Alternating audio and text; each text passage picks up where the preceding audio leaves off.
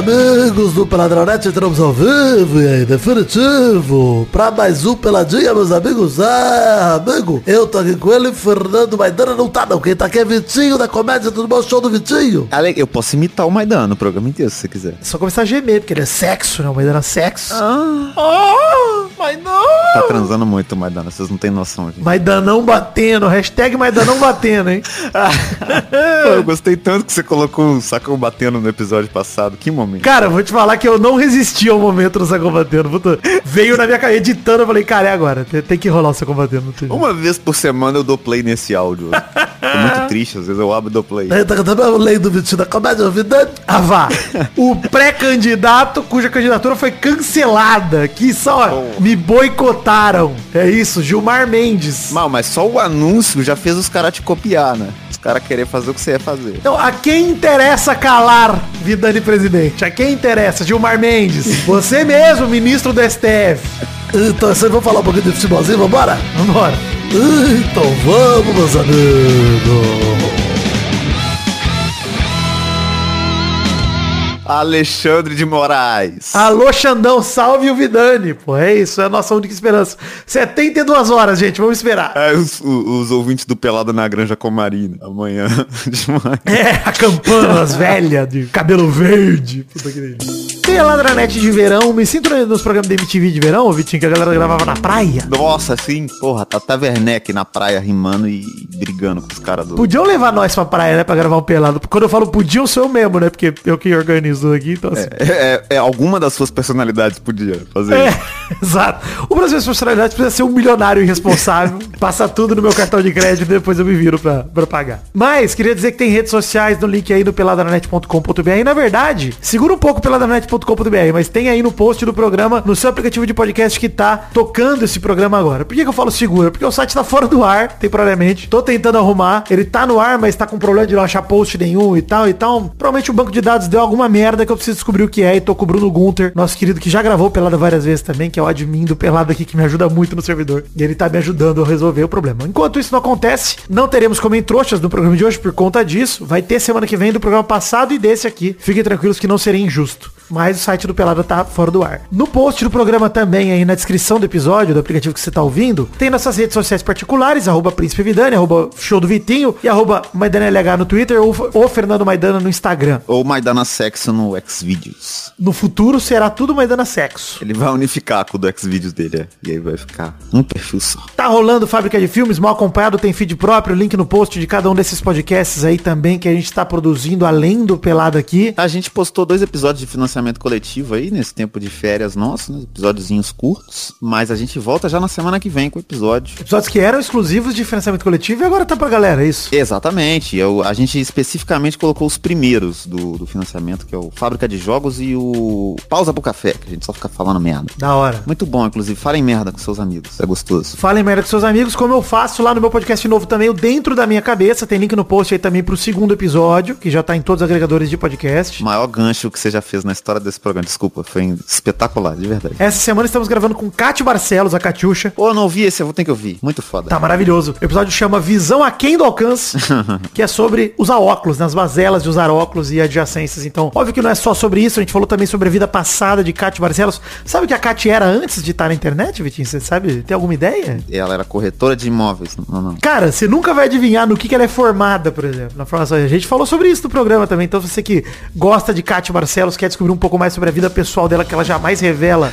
Porque ela deixa também um pouco pro Stalker trabalhar. O Stalker tem que merecer essa informação. Ele tem que ir ouvir o podcast do vídeo, né? Exato. Stalkers interessados, ouçam dentro da minha cabeça que a gente deixou algumas informações que vocês não têm ainda. Mas é isso. Pros ouvintes que são de Fortaleza, tipo o Brunex, já- tinha me falado que a Kátia era da TV local lá em Fortaleza. Eu não fazia ideia disso. Não é nisso que ela é formada também. Então, assim, entreguei, mas não entreguei. Vai lá, Stalker, ouve. Dentro da minha cabeça, tem link no post também, mas em todas as plataformas de podcast. Tá disponível pra você por aí também. Eu botei pra fora tudo aquilo que estava por dentro da minha alma, né? Uma vitória lutada, uma vitória no sangue, na raça, na vontade. Daquele que ama o Brasil, não daqueles que repudiam. Parecia até que eu ia ter um infarto. Ganhamos de- com dificuldade. Não tínhamos a mesma velocidade. Respira, respira, Zaga. Esse foi um grande momento do- da minha vida. é pra você. Vocês sabem quem são. Não preciso dizer mais nada. Vocês vão ter que me engolir.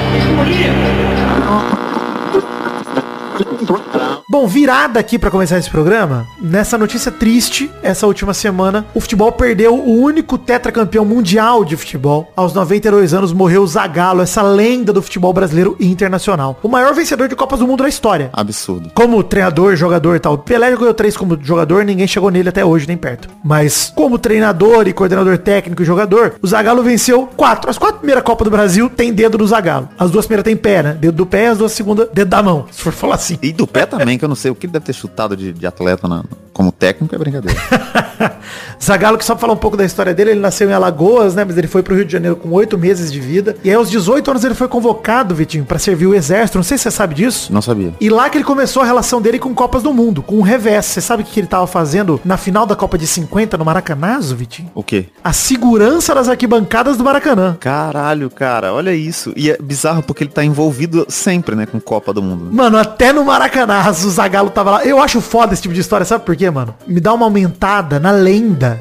Eu fico imaginando a fúria que o Zagallo sentiu ali, assistindo o jogo, falando, caralho, que merda, cara, os filhos da puta perdendo esse, entregando esse jogo, caralho, que merda. E isso deve ter enfurecido ele ao longo dos próximos oito anos, que ele virou ponto esquerda, foi jogar no Flamengo, foi tricampeão carioca ali, de 53 a 55, e aí foi pra Copa de 58, com 27 anos, 10 anos a mais que o Pelé, né, que ele tinha, ele tinha exatamente 10 anos a mais que o Pelé, e, cara, fez gol na final contra a Suécia 5 a 2 jogou pra caralho, ele que tinha o nome de Formiguinha, né, e ajudou o Brasil a ganhar a primeira Copa do Mundo. Ele corria muito, ajudava muito na marcação, né? E é pouco comentado porque a gente fala muito do Zagallo, pelo menos na minha geração, a gente viu muito o Zagallo já velho, né, e, e pós 94. Mas ele como jogador, o Vidani mandou no grupo hoje um, um vídeo de melhores momentos, ele era um puta de um jogador, completo pra cacete. Muito bom. Muito foda mesmo. Muito bom, muito rápido, muito, muito rápido mesmo, assim, dos jogadores mais rápidos daquela época ali, que você vê os vídeos, você vê que ele é muito mais rápido que os outros, assim, ele passa nos zagueiros, não com facilidade, mas ele passa, assim, muito rápido. Ele tá longe do zagueiro, de repente ele tá na frente do zagueiro, você fala, caralho, como é que o zagueiro chegou lá? E, e de uma certa forma, não, não, não sei se parece maluquice pra você, mas me lembra um pouco o Modric, nessa coisa de cobrir o campo todo, tá ligado? O cara que. Só que fazendo isso nos anos 50. assim. Eu acho que por ele jogar na ponta, ele lembra muito jogadores modernos de hoje em dia, cara. Se você pegar um Salah, se você pegar um cara que... Ah, também. Eu Não tô falando nem de qualidade técnica, tá, gente? Mas eu tô falando É, eu de disposição em campo, assim, do cara que, pô, ele ajuda ali na marcação do lateral e ele tá, de repente, atacando lá na ponta no mesmo lance. Tipo, ele teria sido, Vitinho, o Jorge Henrique da geração dele. Pô, bom, é uma comparação também. Sacanagem, não. Talvez. Talvez seria um pouco sacanagem com o Zagallo, mas talvez chamar ele de Gabriel Peck do seu tempo, acho que pode ajudar. Mas brincadeiras à parte, é esse tipo de jogador, né? Não é tanto, tipo, é difícil comparar qualidade, ah, quem é melhor, pior, mas assim, essa coisa que, que eu falei do Modric é o cara que tem um fôlego maior que parece que todo mundo e cobre o campo todo, assim, sabe? Ele tá em todo lugar se precisar. assim. Esse apelido dele, Formiguinha, né, que é o apelido dele enquanto jogador, era justamente porque Formiga tem essa questão de ser um operário, né, um animal operário. E ele era o jogador que se dedicava tanto pra correr no ataque quanto pra ajudar na marcação do meio campo, que era muito raro pra atacante na época. Isso não era taticamente desenvolvido. Na época o futebol era um pouco mais quadrado, vou chamar de quadrado assim, que você entendia que atacante atacava, zagueiro defendia e meio campo armava jogo. Era isso aí. E hoje a gente tem todo mundo multifunção, né? Isso é uma questão cultural, tática do futebol que evoluiu muito ao longo dos anos. Hoje é comum a gente ver um Vini Júnior marcando junto do lateral, tá ligado? A gente vê o Rodrigo voltando pra marcar. Na época do Zagallo ninguém fazia isso. O ponta realmente ficava segurando o lateral lá na frente. Em vez dele voltar pra marcar, o lateral ficava marcando o ponta e não podia atacar, porque o ponta tava sempre na linha do meio campo. Então era o lateral não atacava e o ponta não defendia. Era meio que isso, né? O lateral bem mais defensor do que na época do, do Roberto, do Cafu, que o, o Roberto Carlos inaugurou isso, né? O lateral esquerdo, ponto esquerda. Sim. De repente ele tava lá atacando. Porra, foda. Do na, é, inclusive no, no né? Roberto Carlos já de centroavante. Mas o Zagallo já fazia isso em 58, cara. Já tava voltando pra marcar, ajudando ali o meio campo. E é louco porque até hoje é assim, né? Os grandes jogadores, eles parecem sempre à frente do tempo, né? Você vê o Messi jogando, parece que ele, ele é à frente de todo o resto. Mas acho que esses caras nessa época, tipo o Pelé, o Garrincha, o Zagallo também, é- é- acho que é mais gritante, eu acho, às vezes, você vê os vídeos, porque você vê coisas que você vê jogador fazendo hoje, sabe? Os caras estavam fazendo em, em 1950, assim. É a impressão que dá, inclusive quando a gente tava falando um pouco sobre isso, que eu mandei pro Vitinho um vídeo do Zagallo, dos lances dele na Copa de 58, assim, na- no jogo contra a França. Vocês podem procurar no YouTube aí que é facinho de achar. Zagallo, Brasil França, 58. E aí, lances dele. Cara, é, é curioso porque eu tava falando isso sobre o Pelé, né? Não sobre o Zagallo. Mas o Pelé, ele fazia o que o Messi fez depois que ficou conhecido como enganche, meio que o falso 9, meio que esse jogador sem posição fixa. Olha ele tá na direita, olha ele tá na esquerda.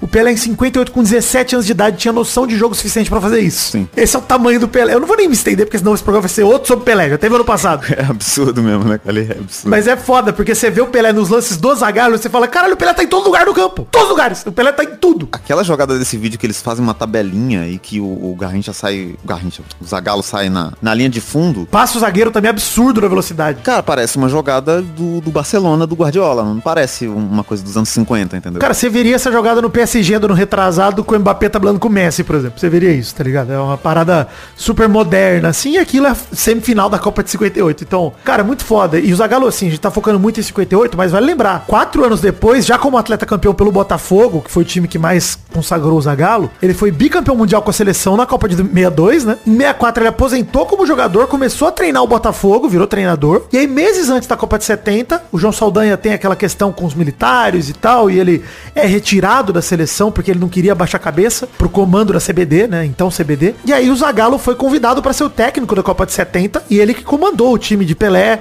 Tostão, Rivelino, considerada para muita gente a melhor seleção de todos os tempos, e acho que deveria ser considerada por todo mundo a melhor seleção de todos os tempos. Eu acho que deveria ser considerado o melhor eh, time de esportes coletivos da história, não só futebol. É, impossível, é. Mas assim, foi o tricampeonato mundial do Brasil e a seleção que revolucionou a história do esporte. Acho que tudo que veio depois daí veio baseado em 70. O carrossel holandês, a própria questão do Guardiola hoje em dia, ele fala que se inspira muito em 70. Então é uma, enfim, uma seleção, pra mim, assim, a gente nunca vai ver um combinado de craques tão absurdo quanto em 70 o Brasil. É, dificilmente a gente vai ter um outro time assim. E aí, cara, beleza, passam-se 24 anos, o Brasil não ganha mais nenhuma Copa. Ele tá lá com o coordenador técnico do Parreira em 94 pra participar também da campanha do Tetra em- nos Estados Unidos. E aí, pô, por pouco ele não foi penta, porque em 98 levou o Brasil pra final da Copa do Mundo. Porra, bizarro é. Perdeu pra França do Zidane. Então assim, ele tem cinco finais de Copa, quatro conquistas. É bizarro. Pra mim tá bom. Existe uma, existe uma chance dele ser hexa, né? Sei lá, se o Brasil ganha 98, talvez ele continuasse pra 2002, né? Porque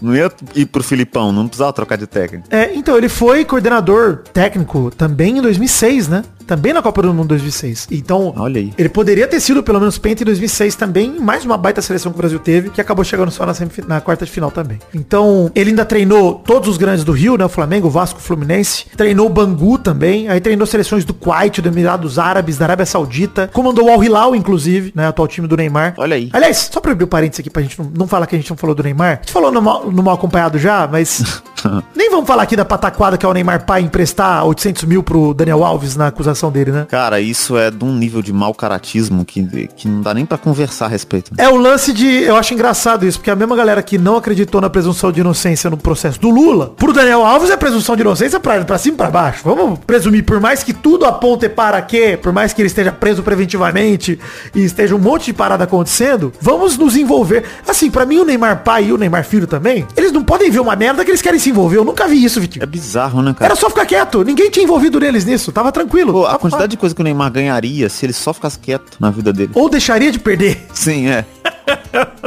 Vamos voltar pro Zagallo que é o que importa aqui. 97 teve um momento talvez mais icônico da carreira do Zagallo em relação à mídia, que foi quando ele ganhou a Copa América criticadíssimo, com uma seleção que estava sendo muito criticada, e ele mandou pra câmera, né, o vocês vão ter que me engolir, que é a maior aspa da história de um treinador de futebol. Possível, isso é muito foda, pô. É, e é, é histórico o zoom na cara dele, né? E, e a forma como ele. Tanto que assim, eu nasci em 98, né? Já, isso já tinha acontecido há um ano. E desde que eu me conheço por gente, eu sei desse momento do Zagallo, essa entrevista do Vocês Vão Ter Que Me Engolir. É uma das coisas mais icônicas da história do futebol mesmo, assim. É, é muito foda. Cara, é muito louco que esse, essa, essa Copa América foi na Bolívia, né? O Brasil venceu, inclusive, na final a Bolívia, né? Foi uma Copa América super bizarra, que eu lembro que o caminho pro Brasil ganhar foi super tranquilo, assim. O Brasil ganhou invicto, aliás, mais que invicto, 100%. Ganhou todos os seus jogos da fase de grupos, ganhou da Costa Rica de 5 a 0 do México de 3 a 2 da Colômbia de 2 a 0 E aí você vê quem que era o time. Era Romário, Ronaldo, no banco já o Edmundo voando no Brasil em 97, com o Djalminha no- na seleção. é, e aí nos jogos de quartas de final, o Brasil pegou Paraguai, 2 a 0 nas quartas. A Argentina rodou pro Peru, tá? Nas quartas de final. Aí o Brasil pegou o Peru nas semifinais e meteu apenas 7 a 0 Vitinho. Só isso, tá? Porra, é um pecado capital fatal a gente não ter visto o Romário e Ronaldo numa Copa.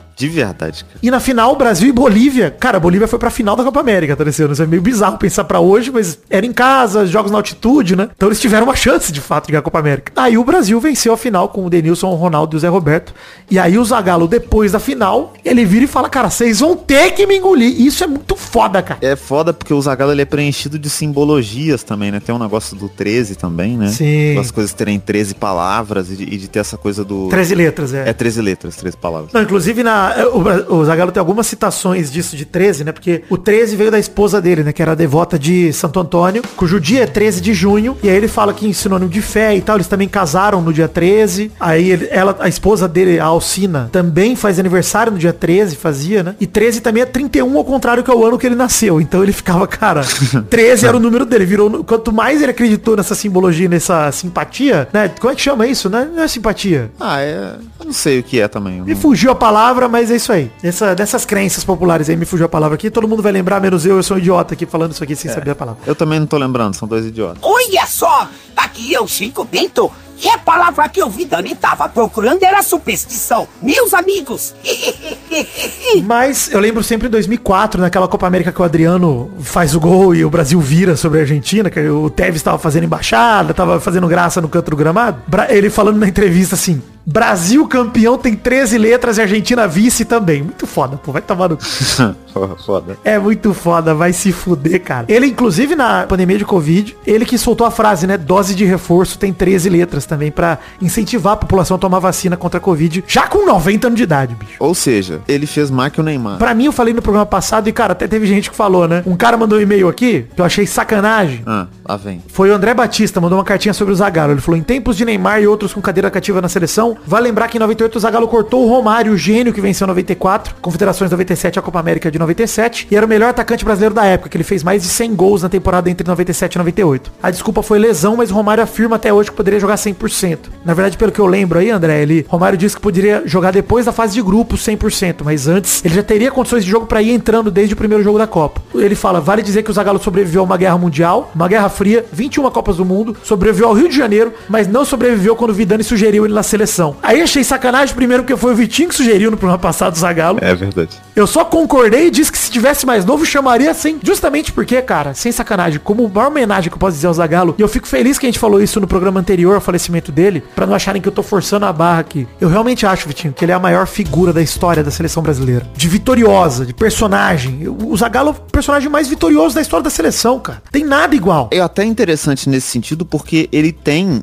algo que o Pelé não teve, que é carisma, né? O Pelé, ele é um excelente jogador, mas a figura do Pelé não é uma pessoa... Você tá entendendo o que eu tô falando, né? Tipo, ele não era marcante por isso. Eu, eu discordo com a palavra carisma. Eu acho que assim, eu acho que o Pelé teve muito carisma, tanto que o Pelé foi o primeiro superstar do futebol de fazer CD. de- o Pelé tinha muito carisma. É, mas quem tem bordão, quem tem frase que a gente lembra, quem tem entrevistas, é o Zagallo, entendeu? Ah, mas aí eu acho que o Pelé nunca foi. É, o Pelé não era desenvolto e não foi treinador também. É, mas é por isso, porque e é uma escolha até que o, do- o documento do Pelé, o documentário lá do documento do Pelé mostra muito bem que ele escolheu não falar sobre vários assuntos por conta da ditadura do Brasil, por vários, ele teve vários motivos que é, a gente pode discordar ou não. Mas o Zagallo nunca foi, ele, ele era um cara que falava as, as opiniões dele, se expressava mais e a gente tem momentos dele assim, sabe, que marcam muito. É, eu acho que o grande problema da carreira do Zagallo de fato é justamente o envolvimento com a ditadura, né? Sim. que eu citei lá de 1970, ele entra no lugar do João Saldanha justamente porque ele, de alguma forma, compactuava com a ditadura militar. O Saldanha tinha, enfim, colocado um posicionamento super linha dura contra a ditadura.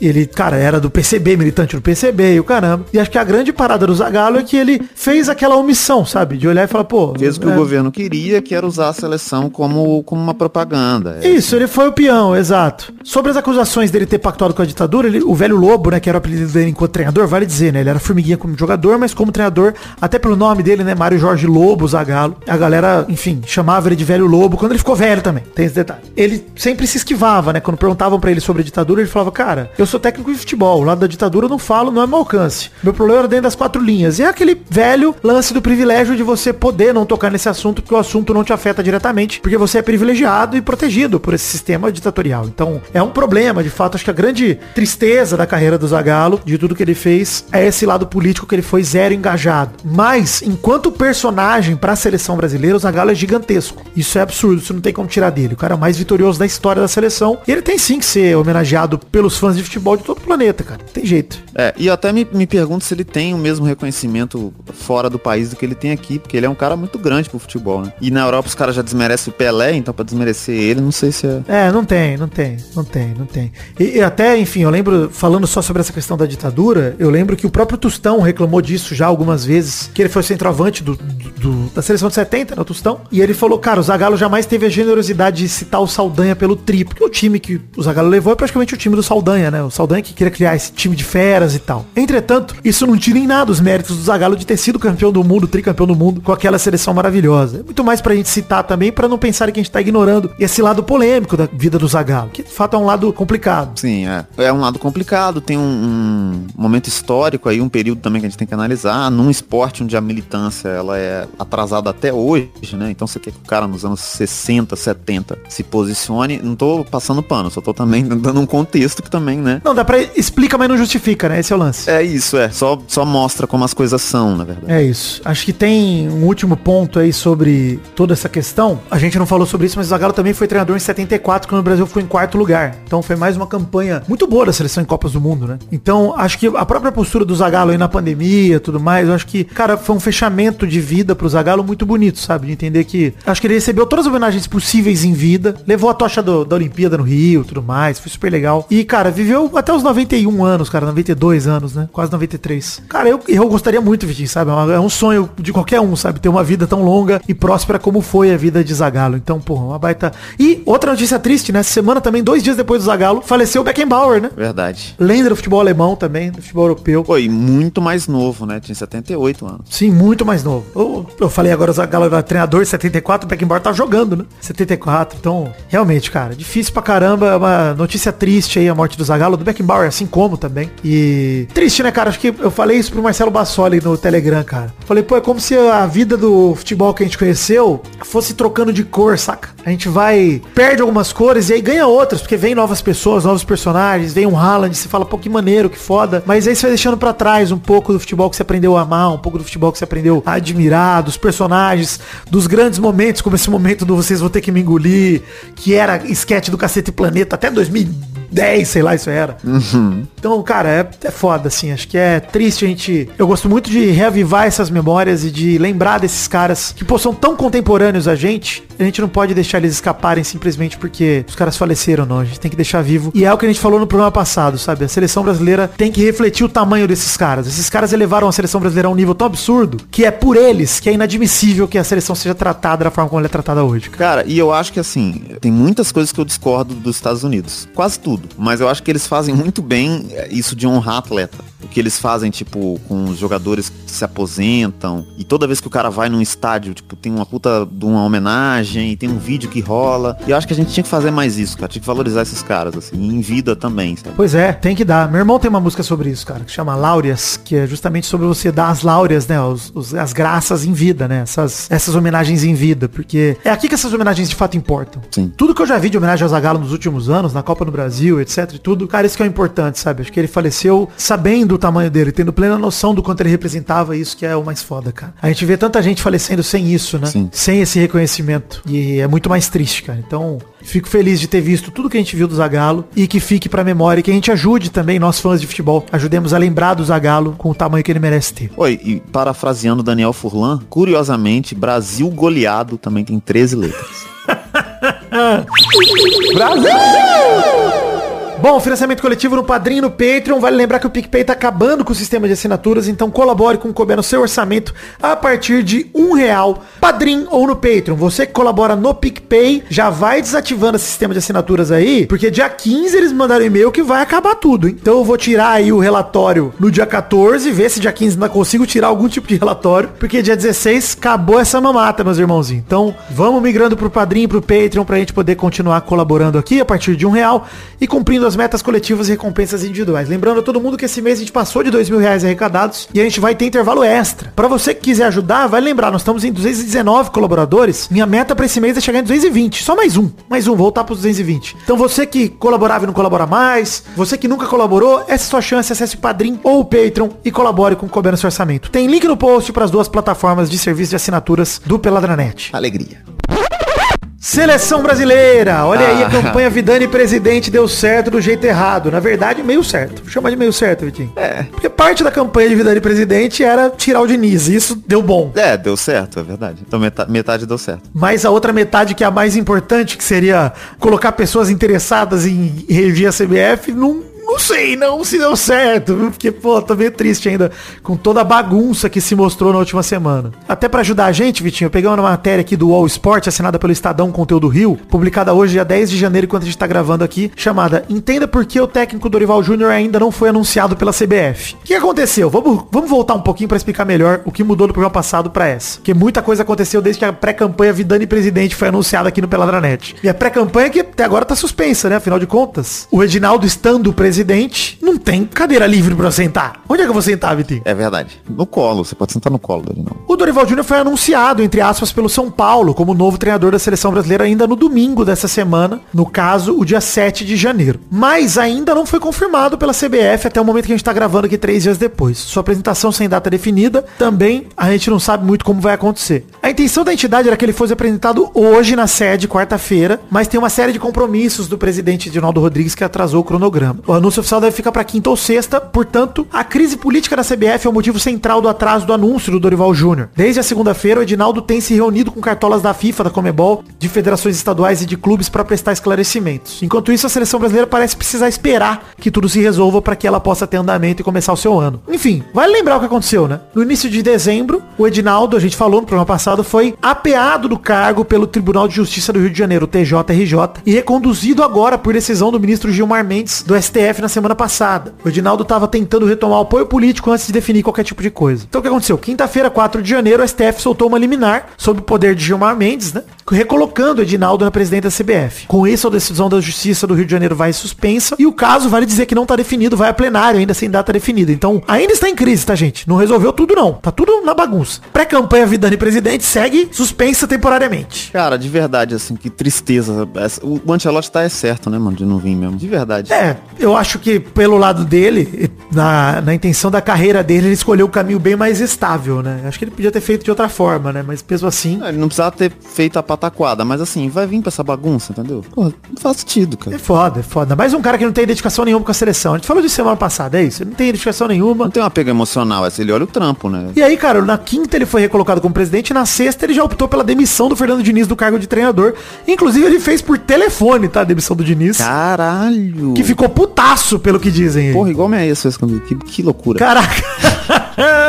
o Edinaldo ainda elogiou o trabalho dele e falou, caralho, Diniz, muito bom o seu trabalho aí, mas eu preciso de um treinador fixo no momento e eu não gostaria de tirar você do Fluminense, não. Eu gostei tanto do seu trabalho que eu não quero você, não. É, eu, eu achei tão bom o seu trabalho que eu tô te mandando embora agora, porque, porra, é muito bom. Exato. Vale lembrar os resultados péssimos do Diniz enquanto treinador interino da seleção, né? Ele não conseguiu aplicar a metodologia dele na seleção. Eu já falei no programa passado que para mim é impossível. E, ah, Vidani, mas você acha que com o tempo? Mano, não é tempo. Seleção, o, o, eu vou explicar de novo. Eu vou chover no molhado, Vitinho. Mas assim, um time de futebol, você contrata um elenco, ele vai treinar todos os dias ao longo de um ano inteiro para aprender a jogar junto. E o Diniz tem táticas muito específicas que dependem muito do entrosamento praticado. Na seleção brasileira, toda convocação só serve para dois jogos no máximo. A não ser as que são para competição, que aí são sete jogos no máximo. E, o espaço que tem entre dois, esses dois jogos é muito grande, né? Isso. Você muda 30, 40% da convocação, toda a convocação que você faz. Então, assim, a cada dois meses você tem jogo, um mês e meio, dois meses, e 30% do time muda. Não faz sentido. Então, cara, como é que você quer esse entrosamento todo, essa metodologia do Diniz? Pra mim, ela é impossível de aplicar na seleção. É, e assim, a gente ficou provado também com o Mundial aí. O, o Diniz é um técnico cabeça dura que acha que é só esse jeito que existe. É. Porque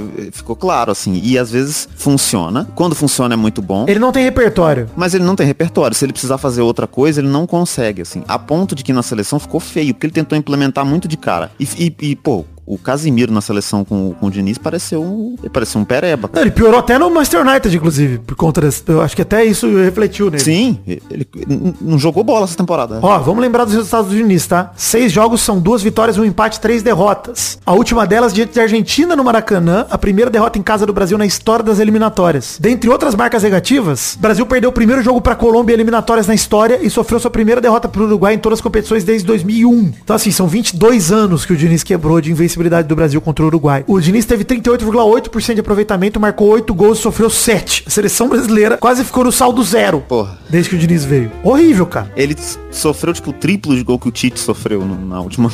Foi tipo assim, né? É do, o dobro, quase o triplo, isso mesmo, entre o dobro e o triplo. Então assim, a gente entra nessa semana, tá? Pra explicar o que o Edinaldo tá fazendo. Ele tá fazendo reunião ali, ele parece até ter ganho o apoio institucional da FIFA e da Comebol, que garantiram que não vão punir a CBF enquanto ele permanecer no cargo como presidente eleito. E aí ele teve reuniões ali, cara, com os times, com as federações, reaproximação com o Gustavo Feijó, que é ex-presidente da Federação Alagoana, que foi um dos caras que teve papel central na tentativa de tirá-lo do poder. Mas, cara, o lance é, ele tá fazendo a politicagem dele pra se manter no cargo. É isso que ele quer. Entretanto, isso tudo tá na frente de contratar o Dorival, que já se despediu do São Paulo, já postou videozinho se despedindo. O São Paulo já anunciou ele na seleção e a seleção não anuncia ele. É triste ver como a seleção tá em segundo plano, sabe? Muito triste, cara. Pô, é, é mais um exemplo que a gente falou na semana passada inteira sobre como a seleção tá sendo sucateada e chutada por essa galera. Mano, a gente tá passando por um momento de muita vergonha, mano. É uma vergonha atrás da outra. E o lance é, eu tô feliz com o Edinaldo na seleção, Vitinho? Nada. Não tô. Não tô mesmo. Acho que é uma bagunça, acho que ele tem que sair, acho que é inadmissível. O que ele fez como presidente da CBF foi triste demais. É inaceitável mesmo. A gente passou um ano sem treinador e a culpa é toda e restritamente dele. E o cara que servia ano passado pra abrir caminho pro Ancelotti, de repente não serve mais. A incoerência dele, apesar de eu concordar com a demissão do Diniz, com a incoerência eu não concordo. Eu acho que ele não tem, tá claro e evidente que ele não tem plano nenhum pra seleção. Sim. Até porque o Dorival era pra ter sido técnico nesse um ano inteiro. Essa é a revolta, né? O Dorival tava sem emprego em dezembro, a gente falou isso pro ano passado. Porra. E ele, um ano depois, pegou o cara que não servia em dezembro sem clube e de repente ele serve no São Paulo. Por que, que ele serve agora e não servia antes? Isso é revoltante. Pro próprio Dorival é revoltante, inclusive. E o próprio papo do Edinaldo tá atrás do Felipe Luiz como coordenador técnico. O Felipe Luiz já negou, ele era o preferido do Edinaldo, mas ele quer que siga carreira como treinador ele mesmo. Então ele não quer ser coordenador técnico. E assim, se não definir um nome até essa quinta-feira, é provável que mais uma vez vão apresentar o treinador da seleção brasileira sem saber quem é o coordenador técnico, ou seja, o responsável por fazer interlocução entre a CBF e a seleção. Que vergonha, cara. Nossa. É uma vergonha. Outra da lista de vergonhas da seleção brasileira e da CBF é coordenada por Edinaldo. É uma vergonha absurda, absoluta. Mas dos males, Vitinho, de verdade, pro, pro planejamento da seleção brasileira, eu só quero que o Dorival assuma logo. É isso, cara. Pra ele começar a montar a equipe dele, começar a construir a seleção. E eu, de verdade, a gente falou dele pro ano passado como um dos principais nomes. E eu tô feliz que não é um Dunga, feliz que não é um Filipão, feliz que não é um cara desse que assumiu a seleção. Um cara só com a mística, sabe? É, pois é. É um cara com trabalho. Com vários trabalhos em sequência e muito bons nos últimos anos, né? E assim, se mostrou um cara moderno, se mostrou um cara que se adapta, faz coisas diferentes se precisar com o time. É, é, e conhece o futebol brasileiro, né? Tá treinando times aqui. Eu acho isso importante também. 100%. É o que a gente falou, né? Um cara que tenha domínio do futebol brasileiro e que consiga usar as peças que a gente tem por aqui como, de fato, peças importantes para construir a base sólida dessa seleção. A gente não pode mais depender de jogador que é banco do Shakhtar Donetsk para ser nosso, nossa estrela na seleção, bicho. Não, que isso, gente. Acabou. E, e, assim, é estranho porque, por exemplo, o Hulk em 2022, eu acho que ele merecia mais do que 18. Ou do que 14, né, que ele foi. Eu acho que ele merecia mais e ele não foi. Eu também acho. Eu acho que o que ele fez é, é mais impressionante ele fazer isso no Galo, que ele tava fazendo agora, esses anos, do que ele fazia no Zenit lá, ou sei lá onde. Eu tô triste com a seleção, mas tô feliz com a entrada do Dorival, tô esperançoso. Acho que é uma, é uma boa notícia, cara. Uma boa notícia mesmo. É, das más notícias, porque manter o Edinaldo também é uma péssima notícia, também é uma bagunça, mas pelo menos dá. Vamos torcer para que isso traga algum tipo de estabilidade e que o Dorival consiga trabalhar. Essa é a torcida a partir de agora. E Lucas Moura de volta na seleção. Pô, merece, merecidamente demais. Tá jogando muito, né? Tá maluco, cara. Porra, eu, eu sou super a favor do Lucas. Enquanto ele estiver jogando bem no São Paulo, vambora, mano. Traz o cara. É o que a gente falou do Pedro, do Gabigol. Quanto cara a gente não queimou em boa fase, cara, e nem usou na seleção. Quanto cara, mano. E eu tenho um, um respeito pelo Lucas que ele nunca tentou combater a calvície dele. Ele é careca desde que ele tem 20 anos e ele tá nem aí pra isso. Ele, ele aceitou. Grande Lucas Neto, né? Ele de férias aí na praia, a senhora chamando ele de Lucas Neto. Pô, muito foda, vai tomar no cu. É.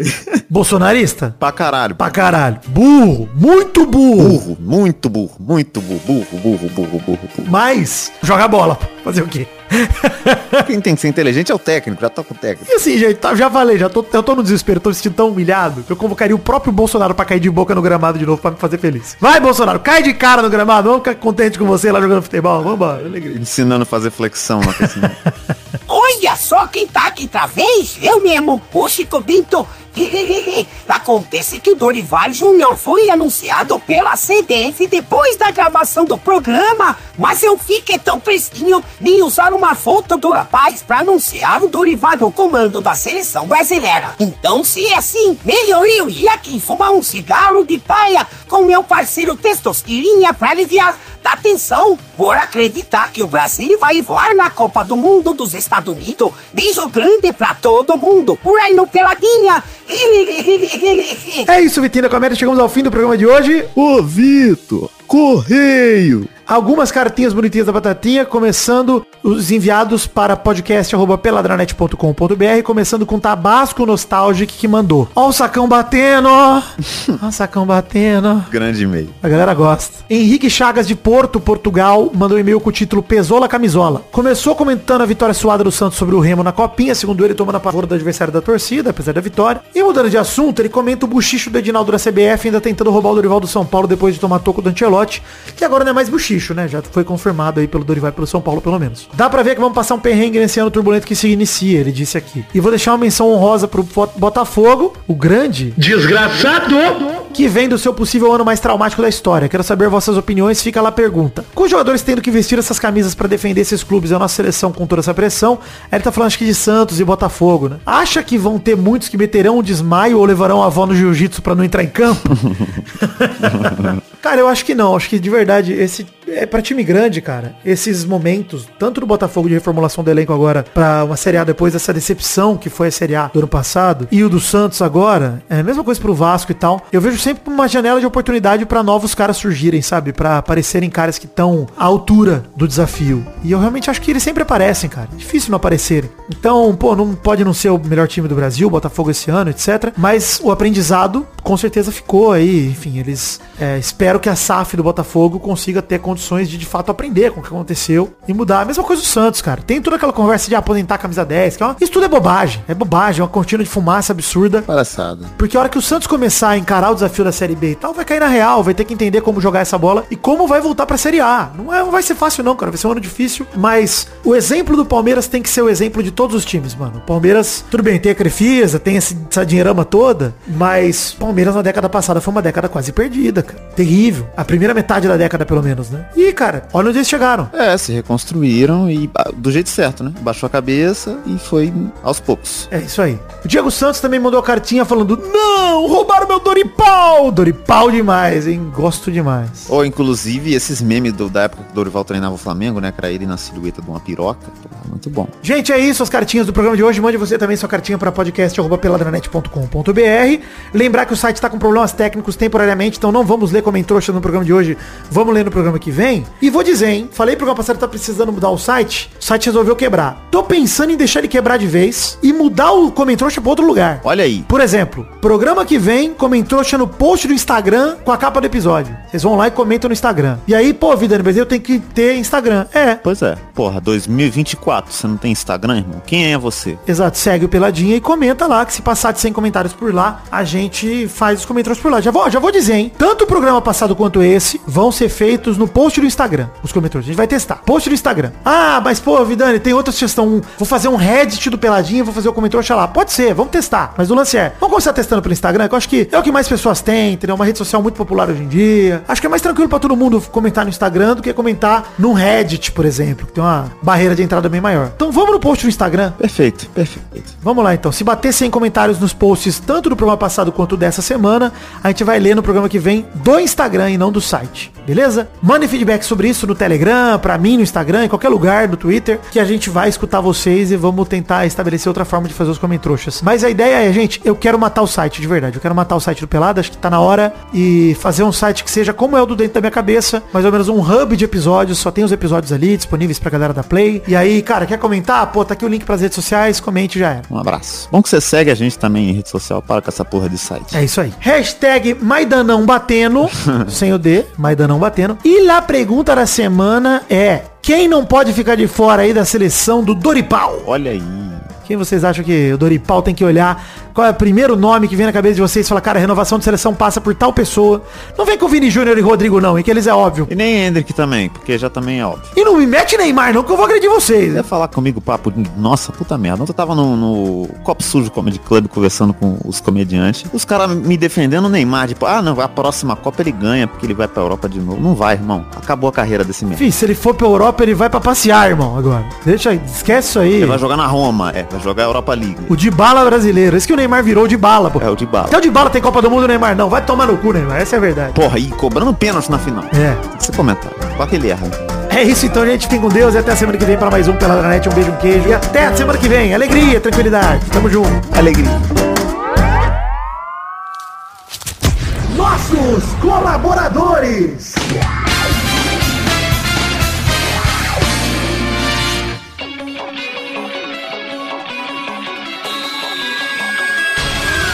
Chegamos, Testosterinha, para aquele bloco gostoso demais. Que bloco é esse, Testostas? É isso aí, Vitor. Agora é hora da gente mandar os abraços pra todo mundo que colaborou com 10 reais ou mais no mês passado, no caso, dezembro de 2023. É isso, todo mundo que colaborou lá no PicPay, no Patreon ou no Padrim, recebe os abraços aqui. Lembrando que PicPay tá acabando com o plano de assinaturas, então mude a sua assinatura pro Padrim ou pro Patreon e tamo junto. Valeu, obrigado pra todo mundo. Abração pro Adriano Nazário, Alcides Vasconcelos, Alisson Ferreira da Silva, Anderson Carteiro Gato, André Luiz Rufino, André Schlemper, André Stabile, Arthur Takeshi Gonçalves Murukawa, Murakawa, aliás, Brando Silva Mota, Bruno Kelton, Bruno Soares de Moura, Sidão Oliveira, Concílio Silva, Danilo Rodrigues de Pádua, Davi Andrade, Diego de Lima dos Santos, Dionelson Silva, de Carlos Santana, Eduardo Coutinho, Eduardo Vasconcelos, Elisnei Menezes de Oliveira, Érico, Everton Santos e Vilásio Júnior, Fernando Costa Neves, Flávio Vieira Sonalho, Frederico Jafelite, Jorge Afrodique, Guilherme Clemente, Guilherme Oza, Guilherme Xavier Ferreira, Israel Peixin, Jonathan Romão, João Vitor Santos Barosa, José Vieira de Venezes Neto, José Vieira Menezes, José Wellington, Lucas de Freitas Alves, Lucas França, Lucas Marciano, Lucas Romualdo, Marcelo Cabral, Mariana Feitosa, Maurílio Rezende, Maxwell Nelly, Natália Cucharlon, Paulo Rig, Pedro Bonifácio, Pedro Láurea, Pedro Machado, Professor Rogério Vitor, Rafael Azevedo, Rafael Correia da Silva, Rafael Mates de Moraes, Reginaldo Antônio Pinto, Renan Pessoa, Renata Pereira, Robson Duarte, Sidney Francisco Inocêncio Júnior, Thiago De Cesare, Vander Alvas, Vitor Alves Moura, Vitor Maeda, Vinícius Parente, Vinícius Dourado, Vinícius Gomes, Vinícius Renan Lauerman Moreira, Vitor Madureira, Wanilon Rodrigues da Silva, Wesley Barbosa, Wesley Souza, William Rogério da Silva, Felipe Frouf, Thiago Lins, Hassan Jorge, Cauê Pescher, Bruno Monteiro, Júlio Barros, Bruno Macedo, Carlos Mucuri, Josué Solano de Barros, Maurílio Rezende, Rafael Macarelli, Adelita Vanessa Rodrigues da Silva, Adriel Romeiro, Aline Aparecida Matias, Bruno de Melo Cavalcante, Bruno Henrique Domingues, Caio Mandolese, Fernando de Araújo Brandão Filho, Fernando Henrique Bilheire, Gabriel Lopes dos Santos, Gerson Alves de Souza, Jonathan Ferreira Brito, Lucas Motti Lima, Lucas Penetra, Murilo Segato, Pedro Henrique Lemos, Rafael Camargo Cunioche da Silva, Rafael Santos, Rafael Bubinique, Rodrigo Oliveira Porto, Stefano Belotti, Vander Villanova, Marco Antônio Rodrigues Júnior, o Marcão, Lennon Estrela, Daniel Moreira, o L da Carine, Sharon Ruiz, Thiago Gonçalves, Davi Lacerda, Felipe Artemio Schouten, Isabela Zácara, Lucas o Fofo, Tatiane Oliveira Ferreira, Vinícius Cunha da Silveira e Luiz Fernando Libarino.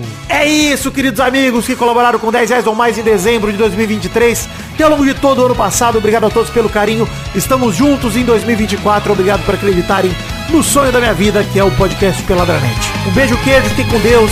Amo vocês. Obrigadão por tudo. Valeu, galera. Alegria! Pra se divertir, pra você brincar. Vem aqui, aqui. Vamos adorar o Testosterinha Show. Começou, galera, mais um Testosterinhas Show Brasil! Uou! E aí, turma, beleza? Alegria. Suave, tranquilidade. Então vamos aqui definir a ordem do programa de hoje. O primeiro é o Vidani, Alegria. o segundo é o Vitinho. Alegria. Então vamos rodar a roleta para a primeira categoria do programa de hoje. Eu quero o nome de um anime sem a letra A no nome. Ah, pô. Vai, Vidani. Caralho, anime sem A. Caralho, não existe nenhum. Nenhum. Todos têm A. Caralho, tá difícil aqui, hein? Boku no Hiro, hein? Olha aí. Boa, vai, Vidani. Vai, Vitinho. Pokémon. Boa! Vai, Vidani. É, rodada dupla. Vai, Vidani. Digimon. Porra, aí fudeu, né? Vai, Vitinho. ah, caralho. Não é possível, não é possível. O Naruto tem A. Dragon Ball tem A. Eu lembrei de outro, hein? Porra. Ah, não dá. One Punch Man tem A também, não é? Eu não sei. O pau do Page. Eu não sei nenhum mais. Cara, eu lembrei de Cowboy Bebop. Olha aí. Mas aí, pô. Isso. Lembrei de Bucky também. Bucky, lembra que passava na Band? Saudade, Bucky. E você esqueceu talvez do anime mais popular de todos os tempos, One Piece. Ai, olha aí, tá vendo? One Piece não tem verdade. Caralho, One Piece no TA, cara, é foda, hein? Caralho. É, é simplesmente o principal, ninguém falou, né? Ah, é verdade. Ghost in the Shell também valeria, olha aí, no TA. Porra, mas são pouquíssimos. Essa categoria é muito boa. Muito boa, muito boa, muito boa. Cara, e o Yu Hakusho eu ia falar e eu, vi, eu lembrei do Hakusho. Eu falei, O A. É, pô, One Punch Man me pegou no final também. Eu falei, One Punch. Ah, tô... É foda, é triste. Akira me pegou no começo. Já te fudeu no começo, ele já. não- Isso é Kira. Fazer um anime Kira. Não é possível que não tem. Super campeões tem A e Captain Tsubasa também. Olha que merda. Fiquei pensando, falei, caralho. Death Note tem A, tudo tem A, não tem jeito. Então é isso aí, gente. Valeu, Vidani. Parabéns. Arigatou gozaimasu! Tranquilidade. Os. Fazer igual o taxista samurai aqui pra terminar o vídeo. Os. Então é isso aí, gente. Um beijo queixo até semana que vem. Valeu! Muito bom! Alegria. Arigato! O taxista no Chaco é absurdo. Muito foda. Foda. Os.